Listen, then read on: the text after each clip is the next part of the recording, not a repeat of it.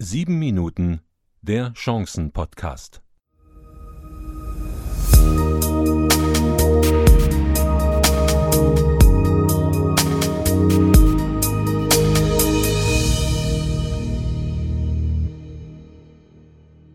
Herzlich willkommen, liebe Hörerinnen und Hörer. Ja, wir stecken weiter in der Krise. Keiner weiß, wie es weitergeht. Morgen sieht es anders aus wie heute.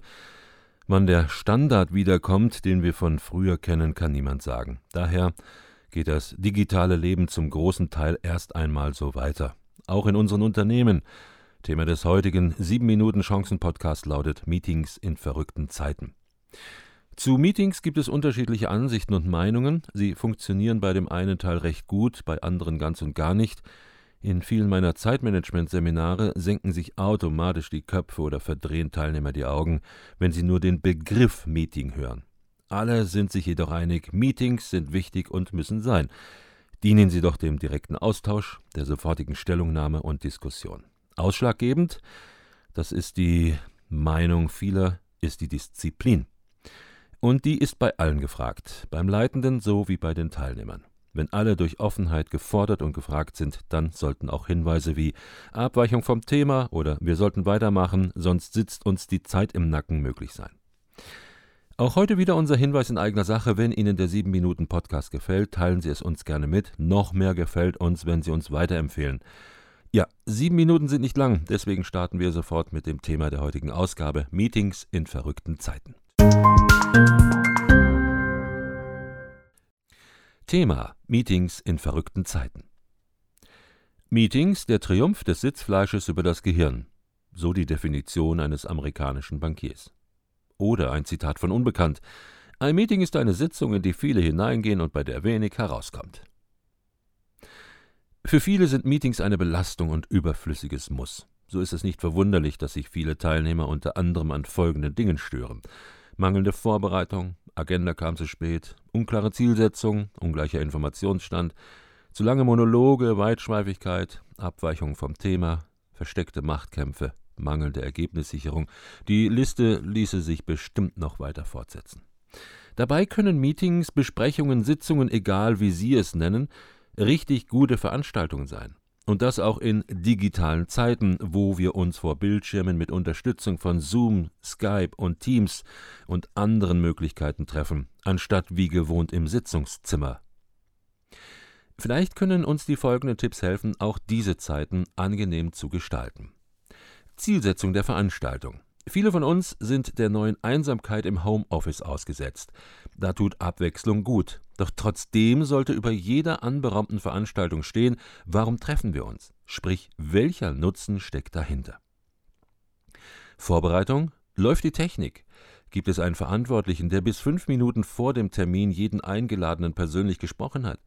Zum Beispiel zu klären, ob die Person noch da ist, wie es mit der Übertragungsqualität ausschaut und ob die Technik wie Kamera und Mikrofon einwandfrei funktionieren.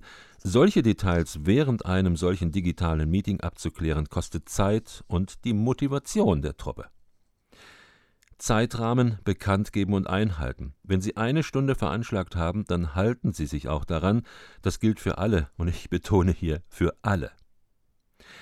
Selbstdisziplin, das ist für mich der wichtigste Punkt. Diesem ordnen sich nämlich die meisten Punkte unter. Pünktlich beginnen, die Agenda abarbeiten, sich an den Diskussionen beteiligen und so weiter. Dieser Punkt betrifft alle Leiter und Teilnehmer. Ergebnissicherung. Wer macht was bis wann? Immer wieder die große Frage. Wie in analogen Terminen ist auch hier wichtig, dass die besprochenen, delegierten oder übernommenen Aufgaben bis zum vereinbarten Zeitpunkt erledigt werden. Protokolle öffentlich verfassen. Es gibt die Möglichkeit, auch im digitalen Modus, dass Protokolle öffentlich mitgeschrieben werden. Ein Meetingprogramm verfügt beispielsweise über ein Whiteboard. Das kann immer wieder eingeblendet werden und alle haben die Möglichkeit, die soeben geschriebenen Zeilen nachzulesen. Ungewöhnliche Anfangszeiten. Was im analogen Meetingalltag klappt, kann auch im momentan stark verbreiteten digitalen Besprechungsmodus funktionieren. Ich meine damit mal die Veranstaltung um 11.45 Uhr oder 16.45 Uhr anzusetzen, also kurz vor der Mittagspause oder wenn der Feierabend vor der Tür steht. Solche Termine schaffen manches Mal einiges an Kreativität und Disziplin. Störfaktoren ausschalten? Da muss jeder zurzeit sein eigenes Umfeld beobachten. Während der Sitzung geht halt einiges nicht. Im Live-Termin geht ja auch nicht alles. Also Handy, Telefon aus oder zumindest stillgeschaltet, Tür zu, damit jeder auch konzentriert an diesem Termin teilnehmen kann. Zurück zum Thema. Immer wieder kommt es zu Abschweifungen, ist ja auch zu verständlich. Der Kontakt zueinander und miteinander ist so gut wie tot. Da gibt es doch viel zu erzählen. Ja, verständlich. Aber bitte nutzen Sie die digitalen Besprechungstermine dafür, durch die Agenda zu kommen. Vielleicht besteht ja zum Schluss die Möglichkeit, für die noch Anwesenden eine Austauschrunde über persönliche Dinge anzuhängen. Die Wie geht's Runde. Das ist in meinen Augen ein absoluter Pflichtpunkt. Zu Beginn sollte derzeit jeder die Möglichkeit haben, um über das persönliche Wohlbefinden am Homeoffice-Arbeitsplatz zu reden. Ob das Meeting mit Führungskräften und Mitarbeitern ist oder Führungskräfte und Mitarbeiter separat unter sich, jeder Leiter einer digitalen Sitzung muss das abfragen. Die Situation in der Krise ist nicht für jeden einfach. Da gibt es Probleme mit dem Homeoffice. Es sind Kinder da, Partner arbeitet im selben Homeoffice mit und so weiter. Da ist doch jeder froh, der in solchen schwierigen Situationen arbeitet, ein Ventil zu haben. Pünktlich starten und enden, das hatten wir schon angesprochen, doch es darf nochmal erwähnt werden.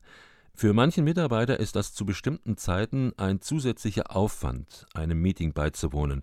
Da muss zum Beispiel für diesen Zeitraum das Internet frei sein, Kinder müssen versorgt werden oder oder oder. Pünktlich starten und enden, wenn das klar ist, reduziert das manchen Stress. Und ein letzter Punkt, grundsätzlich sollten diese Posten vergeben sein, Moderator und Protokollant. Der Moderator einer Sitzung ist oftmals auch der Einladende. Er achtet auf pünktlichen Start, Abarbeiten der Agenda, zeitliche Faktoren, zum Beispiel bei Wortmeldungen, und behält auch den Ablauf im Auge. Der Protokollant, der mitschreibt, damit nachgehalten werden kann, über was gesprochen wurde. Bei jedem Protokoll ist es von Vorteil, wenn es spätestens einen Tag nach der Sitzung für alle verschickt wird. Sie sehen, es sind nicht allzu viele Punkte zu beachten, um Meetings zu positiven Veranstaltungen aufleben zu lassen. Disziplin und Unterstützung von einem jeden Teilnehmer vereinfachen die gesamte Situation. Ihnen weiterhin viel Erfolg und angenehme Termine. In meinem großen Podcast Begeisternde Rhetorik, die neue Ausgabe erschien am 2. Mai 2020, widme ich mich immer wieder natürlich dem Kernthema Kommunikation. Derzeit haben aber auch durchaus andere Lebensthemen ihre Berechtigung und werden dort behandelt. Der Link zum großen Podcast finden Sie in der Inhaltsangabe zur heutigen Ausgabe. Am 6. Mai 2020 erscheint dann auch der neue Newsletter von siegfriedlachmann.de. Übrigens gibt es im Podcast und Newsletter eine Buchverlosung. Wir alle befinden uns derzeit in einer weltweiten Krise und in jeder Ausgabe von 7 Minuten Chancen Podcast gibt es daher auch einen Tipp mit dem Titel Krisen sind Chancen. Krisen sind Chancen. Tipp 5 von der Krise zur Chance. Vor vielen Jahren bekam ich die folgenden sieben Punkte zum Thema von der Krise zur Chance. Dieser Unternehmer mit christlicher Prägung meinte, vielleicht brauchst du das auch mal. Mir hat's geholfen. Heute kann ich sagen, dass mich diese sieben Punkte während meiner großen Krise begleitet und unterstützt haben. Ebenso auch die Gespräche während der Krisenzeit mit diesem Unternehmer. Und das sind die sieben Punkte. Erstens, Krisen sind keine Katastrophen. Eine Krise bringt immer eine entscheidende Wende. Sie siebt Unnötiges von Nötigem. Zweitens, Krisen sind Herausforderungen Gottes an uns. Krisen sind ein Teil der Schöpfungsgeschichte. Es ist beruhigend zu wissen, dass das, was uns so sehr beunruhigt, direkt mit Gott zu tun hat. Drittens, eine Krise, die angenommen und gestaltet wird, ist eine Chance. Wer notwendige Krisen leugnet und meidet, verbaut sich den Weg zu wichtigen Entwicklungsschritten.